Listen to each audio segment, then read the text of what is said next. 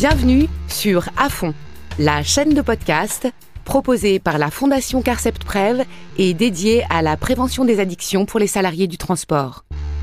À chaque épisode, nous entendrons un témoignage inspiré de faits réels et analyserons la situation avec notre expert en addictologie, Alexis Péchard.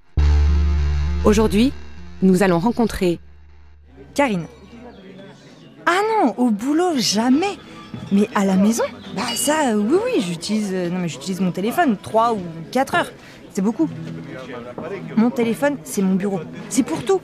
Je réponds aux mails de l'école, pour les enfants, je joue à des jeux, je regarde des vidéos, bah, je regarde des tutos de recettes de cuisine, je kiffe quand même. Mais après, c'est un temps que je contrôle. hein. En fait, si j'ai pas mon téléphone, c'est comme si je vis moins. C'est comme si j'ai pas de vie. C'est bizarre de dire ça, non? C'est difficile de se déconnecter. On devient accro à force. Mais c'est le monde aussi qui nous oblige à être connectés, ça devient plus fort que nous.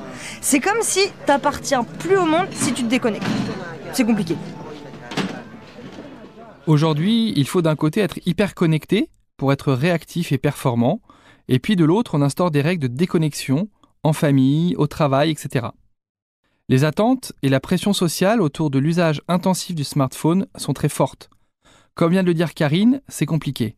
Les addictions dites sans produit, comme le smartphone ou les écrans, sont plus socialement admises, voire même encouragées, que les conduites addictives en lien avec l'alcool ou à la pornographie.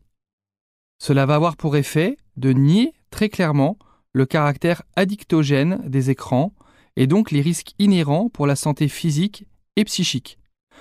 Tout ça va avoir pour effet de normaliser la pratique de l'hyperconnexion et j'ai même envie d'aller jusqu'à vous dire et à vous parler de shoot de pixels.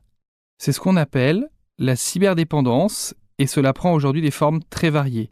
L'utilisation d'outils informatiques, l'utilisation des réseaux sociaux, les activités sexuelles en ligne, la pratique de l'e-sport, les achats en ligne, les jeux de hasard et d'argent, les jeux vidéo bien sûr, et enfin ce qu'on appelle le binge-watching, c'est-à-dire le fait de regarder un très grand nombre d'épisodes de séries télévisées en une seule fois. Toutes ces pratiques sont réunies aujourd'hui dans nos smartphones. Merci Karine pour votre témoignage. Essayez de déconnecter. Vous venez d'écouter À fond, le podcast proposé par la Fondation Carcept Prev et dédié à la prévention des addictions des salariés du transport. Retrouvez l'ensemble des épisodes sur la chaîne À fond de votre application de podcast préférée ou sur le site carcept-prev.fr dans la rubrique Fondation Carcept Prev.